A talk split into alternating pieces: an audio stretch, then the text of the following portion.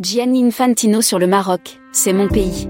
Gianni Infantino a essayé de jouer l'équilibriste entre l'Algérie et le Maroc. En Algérie, il avait déclaré à la veille du début du championnat d'Afrique des Nations, Je suis heureux d'être arrivé à Alger pour participer à l'inauguration du stade Nelson Mandela et rencontrer le chef de l'État.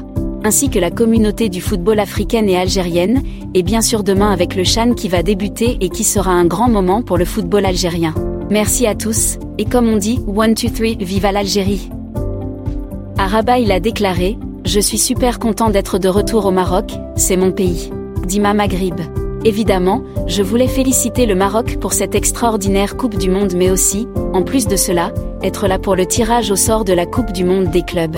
Une Coupe du Monde importante, avec les champions de tous les continents qui se réunissent dans un grand pays de football pour voir qui va être le meilleur club du monde.